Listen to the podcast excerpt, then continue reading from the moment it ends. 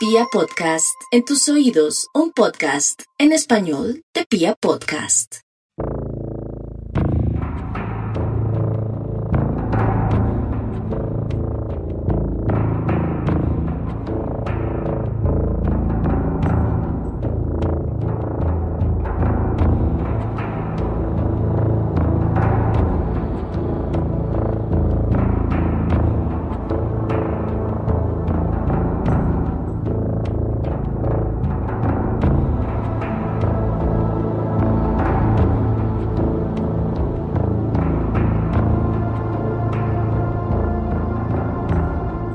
Empecé a hacer la segunda temporada de Serialmente, apelé al nuevo espectro de los criminales de guerra. Busqué y encontré varios asesinos que no eran más que burócratas. Hemos hablado de esto en otros episodios anteriores de esta misma temporada y parte de eso tiene que ver principalmente con mi novela Letargo, disponible en mis redes sociales.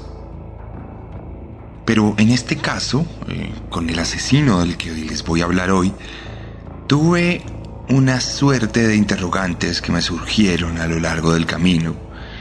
El protagonista de hoy, como ninguno otro antes, es más un oficinista que un asesino. Es tal vez la persona que menos se ha relacionado de forma directa con la sangre y la muerte de todos los protagonistas de serialmente, tal vez en su historia. Y eso me llevó a pensar en la vida misma, en mi vida misma y en la vida de todos nosotros. Quiero preguntarles sobre su propio diario vivir. Quiero preguntarles sobre cómo llevan a cabo sus trabajos día a día, a qué se dedican, para quién trabajan en qué marco se desenvuelve su quehacer diario. Por mi lado, actualmente trabajo para una ONG que en teoría tiene muy buenas intenciones. Pero alguna vez trabajé para una agencia de publicidad que entre sus clientes tenía a personajes relacionados de forma directa o indirecta con despojadores de tierras en Colombia también trabajé para otra agencia de comunicaciones en la cual alguno de los clientes, aunque no de los míos, tenía las manos untadas de sangre por cuenta de la protesta social reprimida por el Estado. Años atrás, llegué incluso a trabajar en el marco de campañas de la alcaldía de por aquel entonces un burgomaestre, un burgomaestre que tiene bastantes problemas legales y mentiras detrás. En muchas ocasiones eh, no trabajé directamente con estas personas, no tuve que lidiar con ellas, pero sí fui testigo de cosas que de alguna u otra forma cuestionarían mi moral propia. Y pienso entonces en todas las veces y ocasiones en las que trabajamos para personas o para medios o para organismos de poder que son responsables de la miseria, de la pobreza, de la desigualdad o incluso de la muerte de varios compatriotas. Piénselo usted, ¿para quién trabaja? ¿En qué trabaja? De alguna u otra forma es usted parte del eslabón de represión que hay en nuestro sistema social de forma indirecta o directa se relaciona usted con personas que son victimarias de alguna u otra forma. Su jefe puede ser un líder en la comunidad que en las noches golpea a su pareja, a sus hijos, y que sodomiza a todo aquel que encuentre a su alcance. O tal vez su jefe de alguna u otra forma tiene negocios en distintos grados con personas tremendamente peligrosas personas que a su vez le dan el dinero con el que pagan sus sueldos. No lo sé.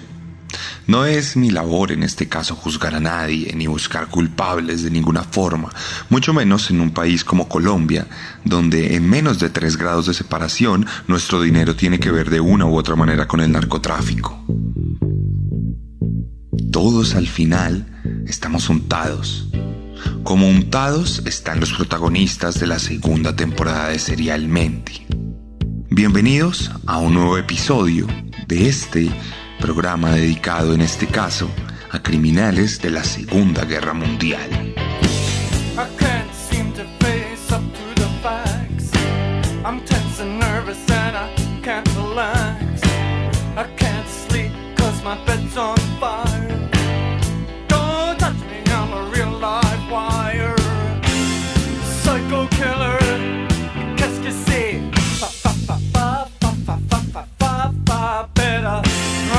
Y hoy,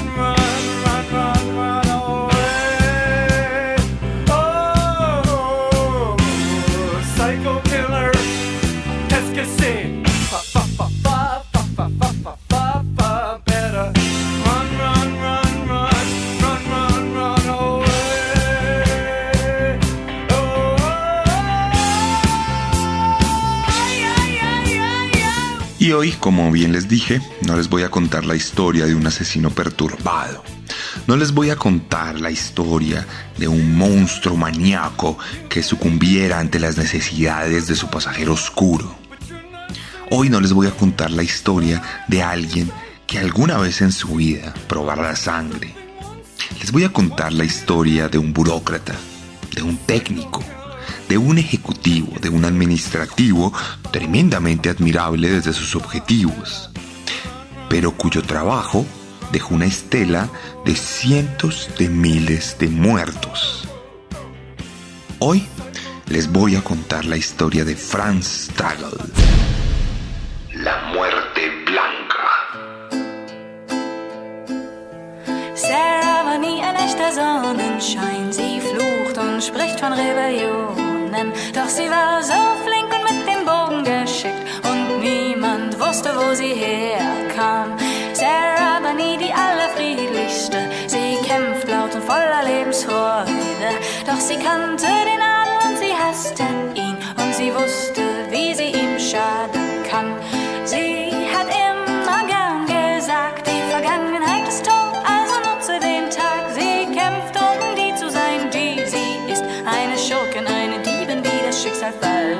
esta historia comienza en 1908 en Almünster, en una localidad fronteriza de la región de Austria, un país que queda al sur de Alemania y que constantemente a través de la historia ha compartido de muchas maneras la nacionalidad, la cultura, pero sobre todo la raza.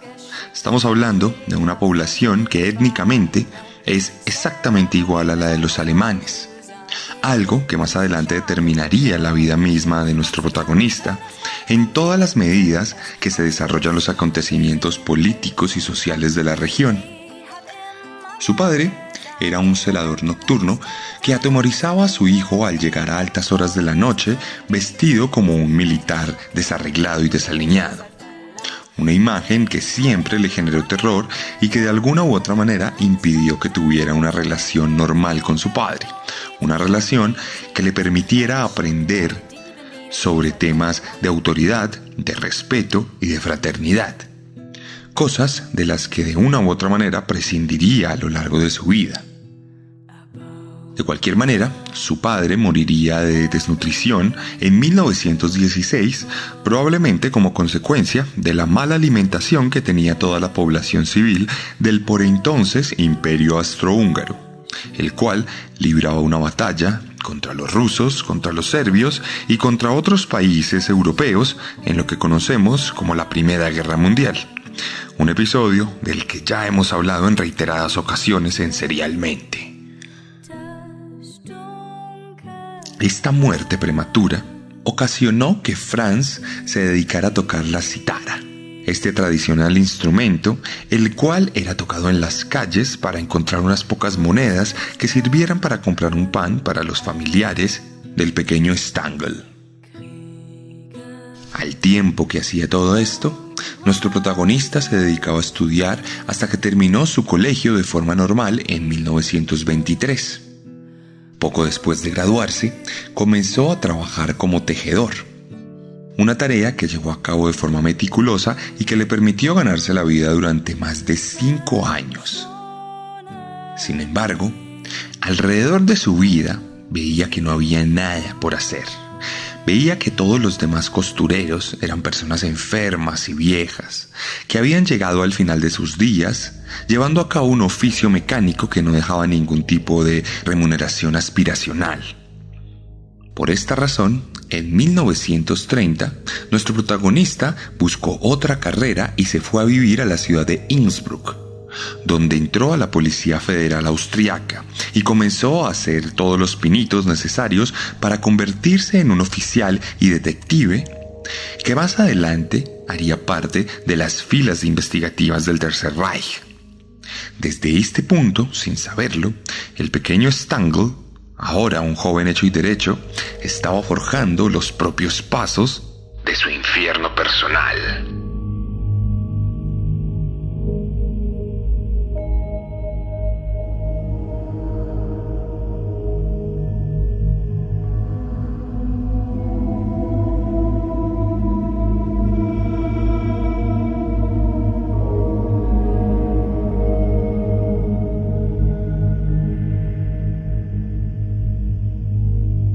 Siendo 1931, Stangl afirmaría que una de las razones principales por las que se enlistaría en la policía serían aquellos uniformes limpios y honrosos que podían portar aquellos hombres que ejecutaban la ley. Muy distinto a esos harapos que tenía su padre y que tanto lo traumaban de pequeño.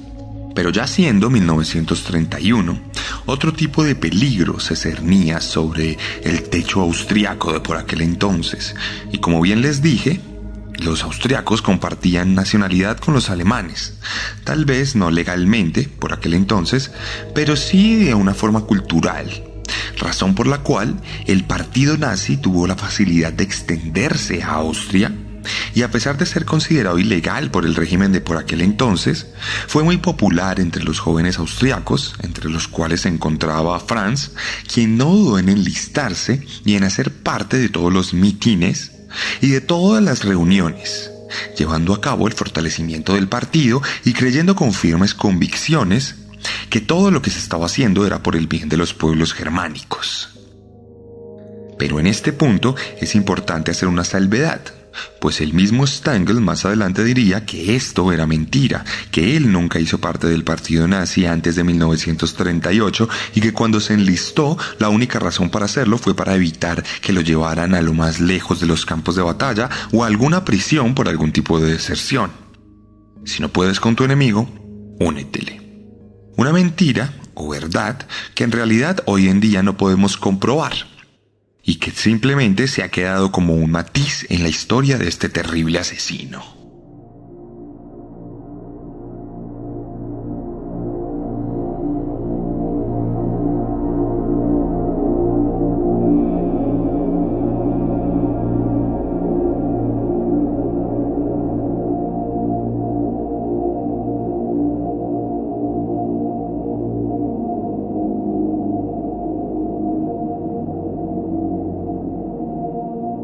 Cualquier manera, para 1935, la carrera de nuestro protagonista había tomado rumbos inesperados.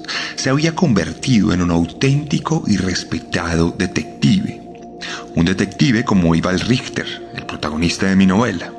Un colega que veía en el cumplimiento de la ley la única aspiración para la vida eterna.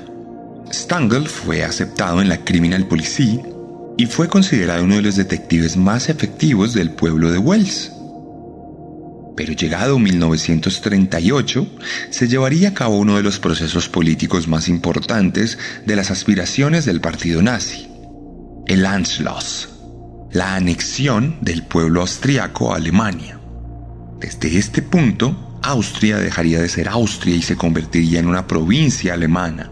Toda la ley alemana que por aquel entonces estaba regida por el partido nazi se volvió inmediatamente la ley austriaca razón por la cual todas las dependencias de la policía dejaron de ser independientes y Franz se convirtió oficialmente en un miembro de las Fuerzas Armadas de la Policía Alemana.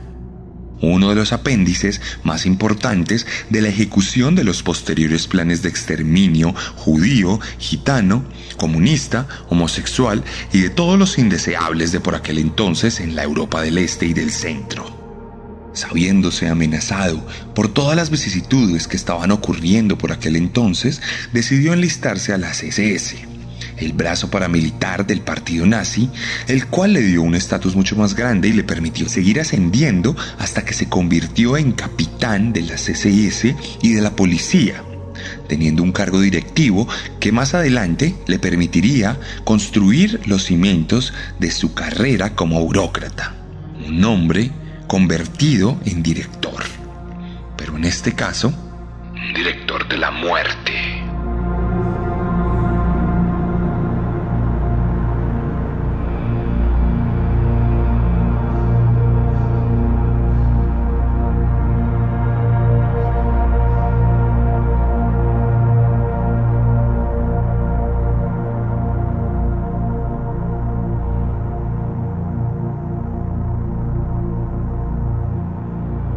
Mientras la guerra seguía su paso, ya en 1940, cuando los nazis habían podido invadir Polonia libremente y se abalanzaban sobre los alrededores de la línea de Maginot para acabar con Francia, Stangl había logrado un cargo directivo en uno de los programas insignia del partido nazi.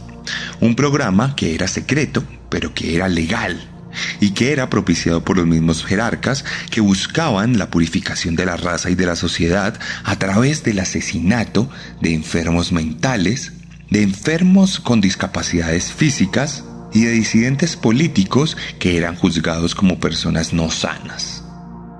El programa de eutanasia T4 buscaba limpiar las calles de personas que no se ajustaban a ese parámetro de perfección aria ese parámetro admirable que era de alguna u otra forma buscado por todas las sociedades europeas de aquel entonces y que no se convirtió en algo malo sino hasta que se conocieron todos los crímenes de guerra alemanes. El caso es que desde 1940 y hasta 1943, Stangl aprendió a dirigir uno de estos proyectos, un proyecto que era visto como algo humanitario, pero que al final no era más que el asesinato sistemático por parte de las fuerzas del Estado de personas indefensas que no habían cometido ningún tipo de crimen o que no habían faltado de ninguna manera alguna ley, más que por el hecho de existir con alguna imperfección física o mental.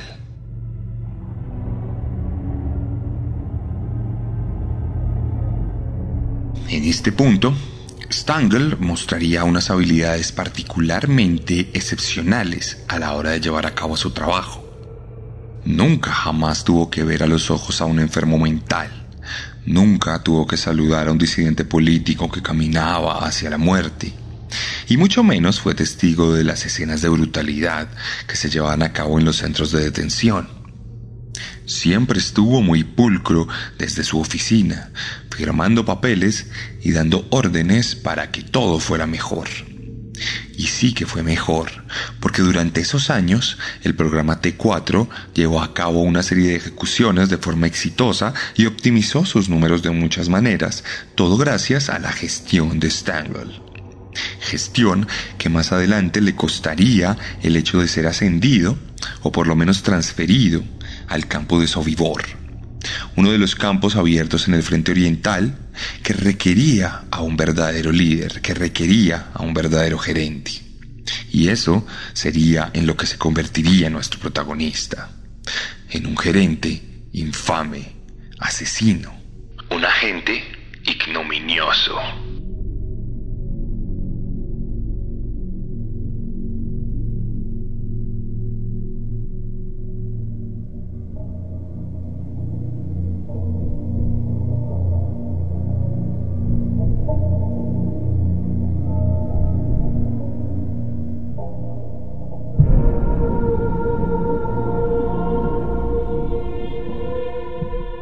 Hacia mediados de 1942, Heinrich Himmler, el mismísimo jefe de las SS, le pidió personalmente a nuestro protagonista que se dirigiera a llevar a cabo las operaciones necesarias en cuanto a la gerencia del campo de Sobibor.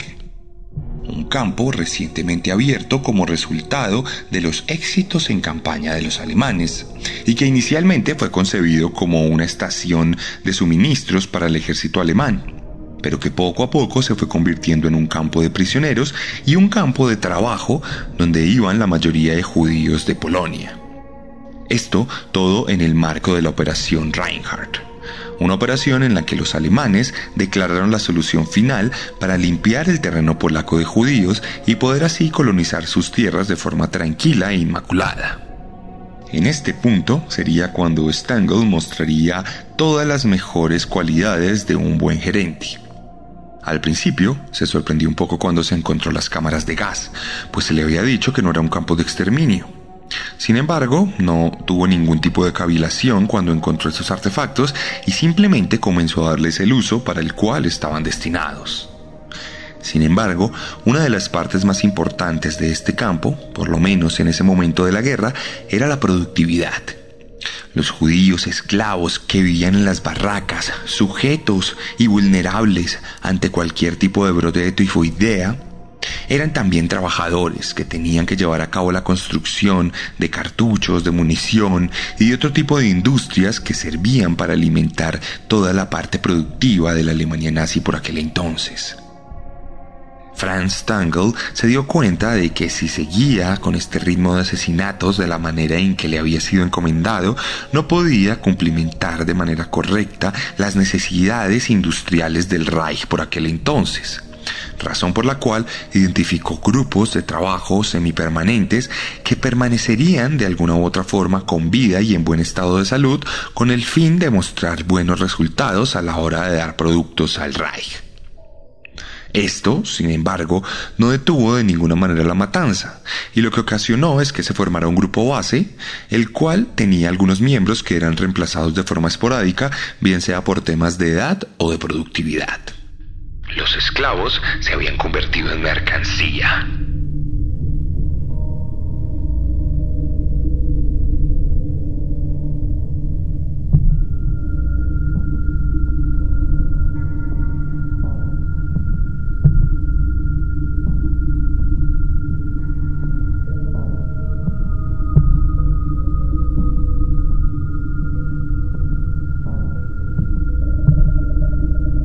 En este punto, y siendo ya 1943, Stangl fue transferido al campo de concentración de Treblinka, uno de los más grandes del Frente del Este que recibía todo tipo de población judía de Polonia, Bielorrusia, Lituania y todos los países que ya habían sido invadidos por la Operación Barbarroja que se llevaba a cabo en el Frente Oriental y que tenía como objetivo la destrucción completa de la Unión Soviética.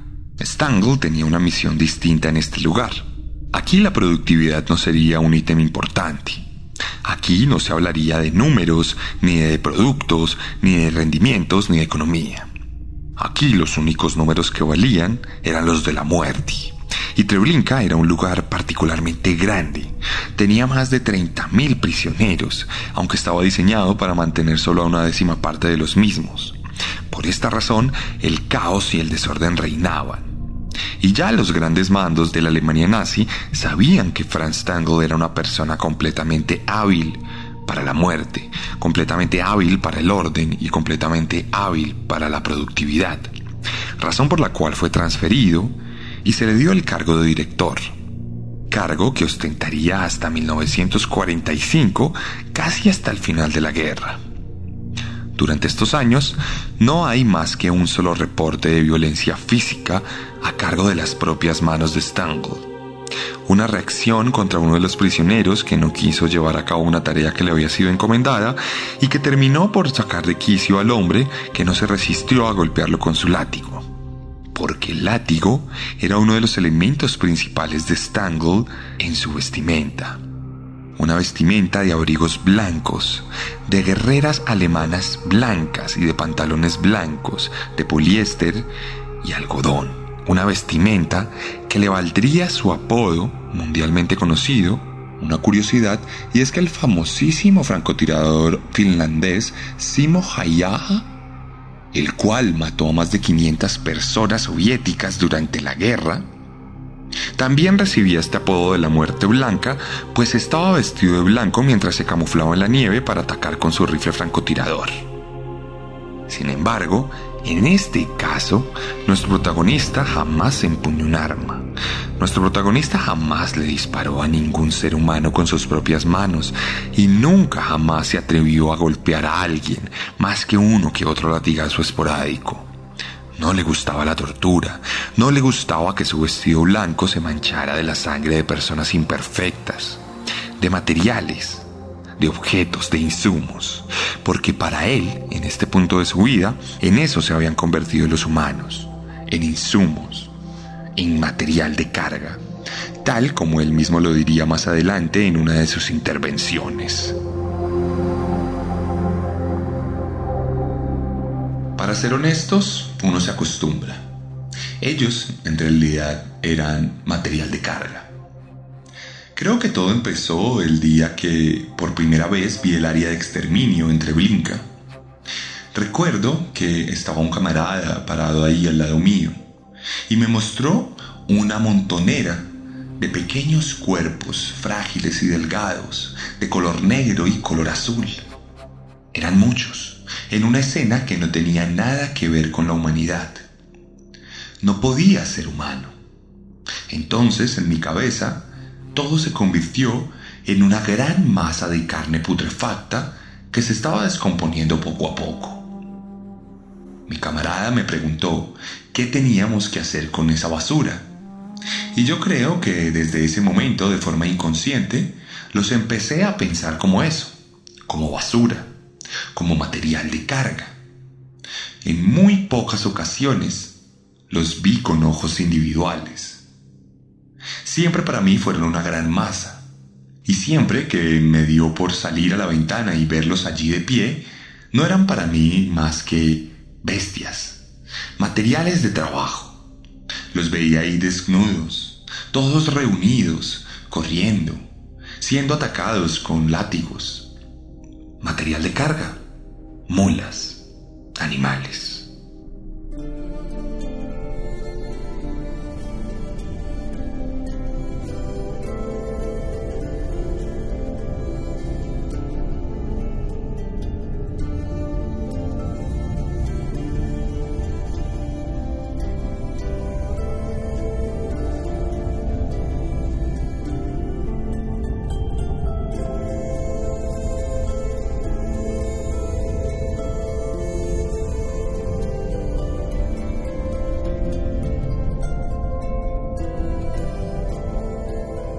Durante todos esos años, Stangl no hizo más que firmar órdenes. Exigía a sus subalternos una productividad considerablemente buena que resultara admirable para los nazis de alto poder. En algunos momentos, en un plano de dos horas, en su campo se llegaron a asesinar más de 3.000 personas. La media de asesinatos entre Blinka era de alrededor de 18.000 personas cada día, llegando a picos de 24.000 personas diarias. Personas que perdían la vida sin ningún tipo de final digno. Personas que no tenían derecho a saludar a sus seres queridos, de despedirse o de pedir piedad. 24.000 personas diarias. 24.000 personas son la cantidad de fanáticos que le caben a un estadio en nuestro continente. 24.000 personas.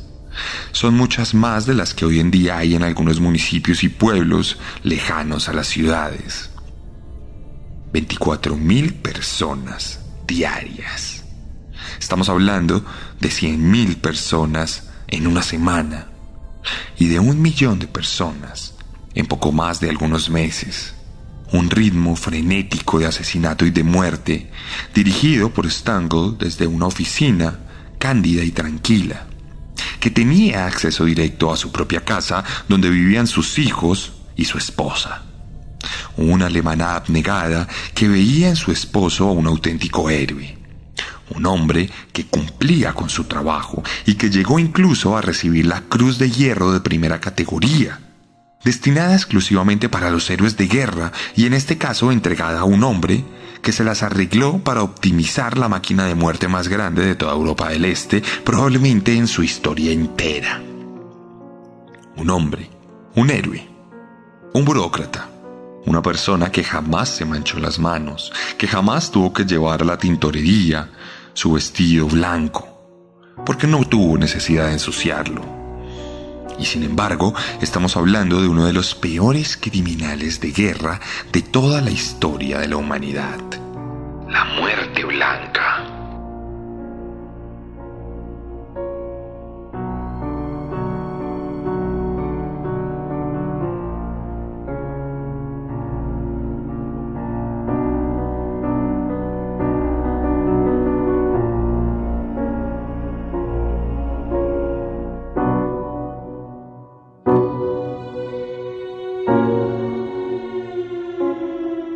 Cuestión que la guerra continuaría su camino. Pasado 1943, los rusos ya tenían la iniciativa y los alemanes simplemente se dedicaban a retroceder. Retroceder hacia su propia tierra. Esto, naturalmente, ocasionaría la proliferación de nuevos partisanos, guerrilleros de territorios ocupados que ayudaban a sabotear todo tipo de logística de los alemanes, dificultando su proceso de batalla contra los soviéticos. En este punto de su vida, nuestro protagonista fue designado a esta tarea, a la de contención de partisanos. Una suerte de gendarme que llevaba a cabo operaciones básicas consideradas antiterrorismo urbano. Un lenguaje muy propio de los regímenes que suelen cometer las mayores violaciones de derechos humanos y que a su vez les gusta sentirse como los protectores y defensores de esos mismos derechos. El caso es que justo para esta época, y siendo ya 1945, al borde de la debacle de los soldados alemanes y de la Wehrmacht entera ante la maquinaria rusa, Stangl sufrió una pequeña enfermedad estomacal que terminó por llevarlo de vuelta a Austria salvándose así de todos los enfrentamientos directos en el frente del Este y pudiéndose escapar justo cuando la guerra acabó. Poco después sería capturado, pero con la ayuda del Vaticano mismo.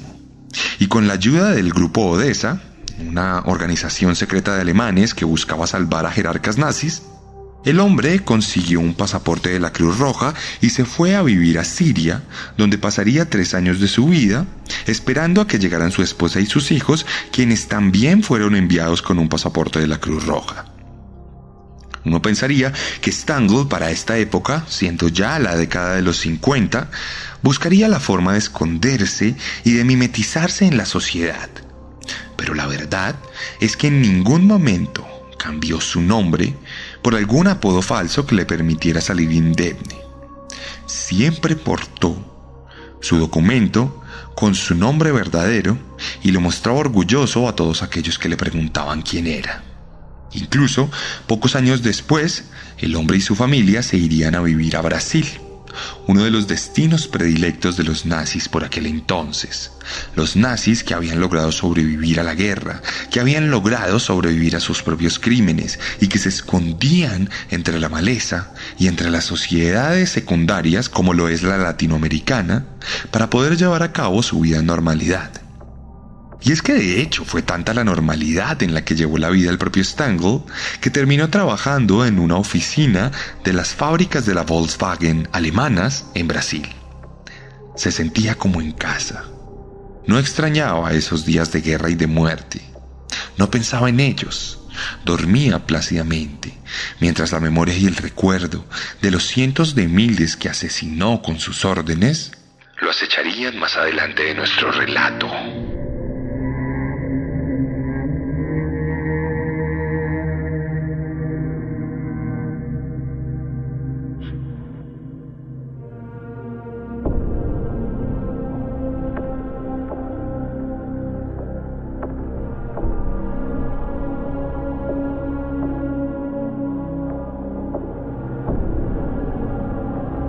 Siendo ya 1961, Stangl ya se había convertido en un director de operaciones de la Volkswagen en Brasil. Llegó a ser una persona muy importante que materializó la producción y la optimizó, convirtiendo a esta oficina y a esta fábrica en uno de los lugares más importantes para la Volkswagen en Latinoamérica. Estamos hablando de un hombre con una habilidad particularmente especial para el orden y la optimización de recursos y de objetivos, sea cuales sean estos. Sin embargo, nunca cambió su nombre, y esto permitiría que el cazanazis más famoso de la historia, Simon Wiesenthal, un israelí que dedicó su vida entera a cazar nazis en todo el mundo, diera casa de este hombre también y lo llevara a los estrados internacionales para ser capturado en 1968. Un momento donde resultó escandaloso para el mundo entero que una persona como él no tuviera ni una sola orden de captura vigente en ninguna parte del mundo. De no ser por este nazis, hoy en día probablemente nuestro protagonista estaría viviendo momentos de normalidad en las últimas fases de su vejez. Todo esto daría pie al inicio del juicio de uno de los peores asesinos del holocausto.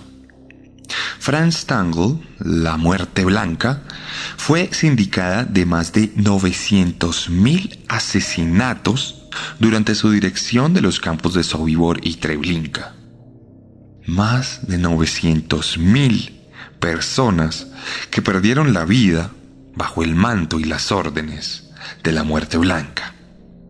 900.000 personas que no dejaron descendencia y que no dejaron nada, y que hoy en día no nos acompañan por la cuenta de un asesino que de ninguna manera mostró remordimiento, por lo menos en los juicios públicos, llegando incluso a decir lo siguiente.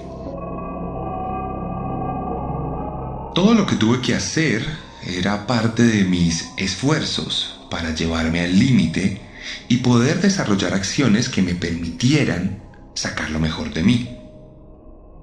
Cuando estaba en la policía y me enseñaron en la escuela a definir el crimen, me enseñaron que debían existir cuatro requerimientos. Tenía que haber un sujeto, tenía que haber un objeto, tenía que haber una acción y tenía que haber una intención. Si alguno de esos cuatro elementos faltaba, no estábamos hablando de un crimen punible, y eso mismo lo puedo aplicar a mi propia situación. Si el sujeto fue el gobierno, el objeto fueron los judíos, la acción fue el gaseado de estos judíos, puedo decir que por lo menos para mí, ese cuarto elemento, la intención, estaba ausente. Y estaba ausente porque yo no tendría libre albedrío, porque yo solo estaba siguiendo órdenes.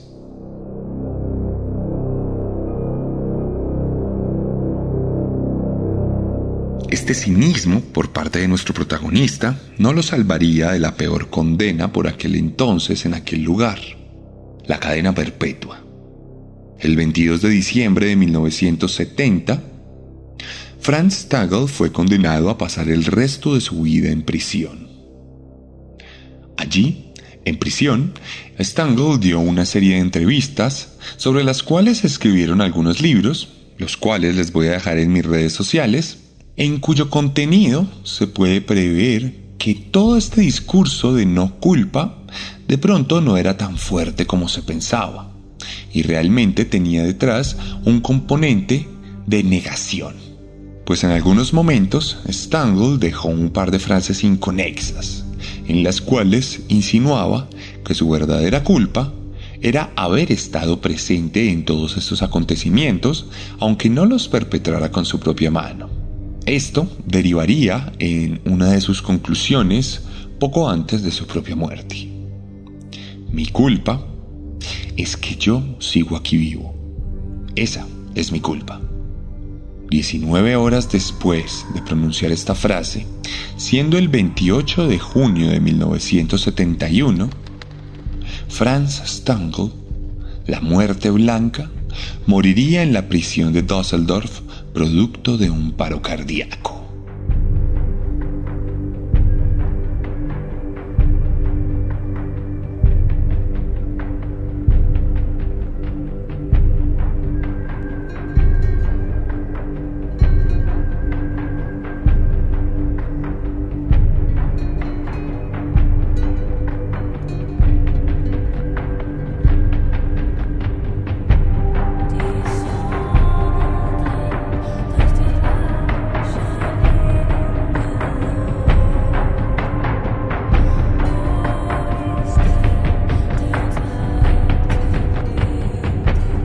Muchos de nosotros, Franz Stangl no era más que un trabajador.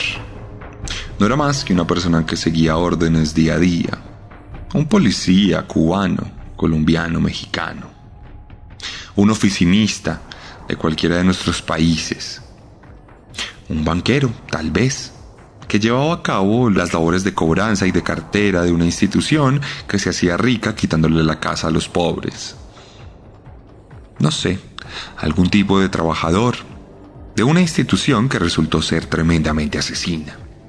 Cosas que lo llevarían a convertirse, como bien lo he dicho durante todo el capítulo, en uno de los peores asesinos criminales de guerra de la historia entera de la humanidad.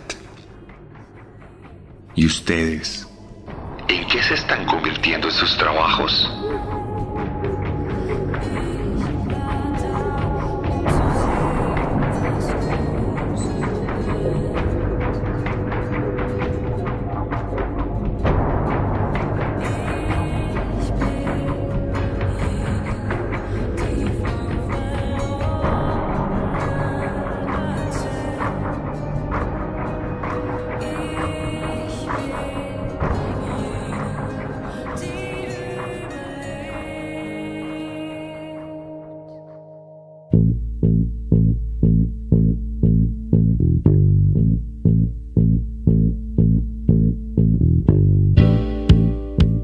Esta fue la decimoctava entrega de Serialmente en su segunda temporada de la Segunda Guerra Mundial. Si les gustan estos temas, los invito a que se lean mi último libro, Letargo. Letargo también cuenta la historia de un detective alemán, cuenta la historia de un miembro de la Criminal Polizei, Cuenta la historia de un gendarme que enfrentó partisanos y que también firmó papeles para la muerte de judíos. Pero también cuenta la historia de lo que nos trae aquí. Cuenta la historia de los asesinos seriales. Cuenta la historia de un monstruo y de su psicología y de su necesidad para matar y acabar con los jóvenes a través de la implementación de un cuchillo dentado que cortaba y cercenaba la carne de sus víctimas como si se tratara de un suculento filete. Letargo, mi segunda novela y tercer libro, está disponible en todas las librerías de Colombia. También está disponible a través de mis redes sociales y en Amazon Kindle en versión virtual en todo el mundo y en Amazon en varios países del mundo también en físico. Si están en México, lo pueden conseguir en chonchos.mx, colección serialmente. Allí mismo también pueden ver toda la merch que tenemos disponible para ustedes, mugs, camisetas, todo tipo de cosas, también disponibles en Colombia, junto a mis otros dos libros y mi cómic, Herederos de Caín. Si a usted le gusta la literatura, no duden en leerlos y contarme su opinión. Y si no le gusta, créame, que puede ser un primer paso para adentrarse en el mundo de las letras. Muchos me han escrito que no leían y que ahora leen gracias a que leyeron Descenso, mi primera novela. Así que anímese, escríbame un DM por Instagram, sígame en mis redes sociales, arroba elarracadas, arroba el guion bajo, guion bajo, arracadas. Y allí van a poder ver una publicación al respecto de este asesino, podrán ver fotos, podrán ver todo tipo de cosas disponibles sobre sus asesinatos y podrán ver los libros inspirados en él. Ahí mismo me pueden comentar qué les pareció este capítulo y me pueden contar si están felices con toda la parte moral de su trabajo.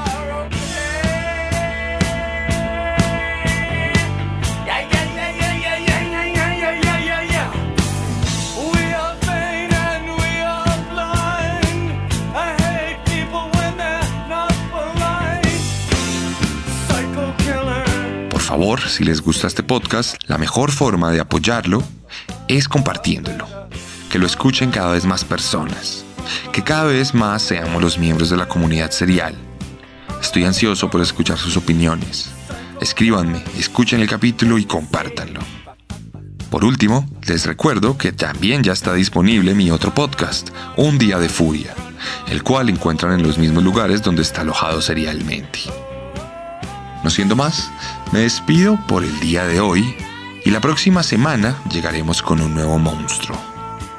Porque recuerden que siempre podemos ser peores.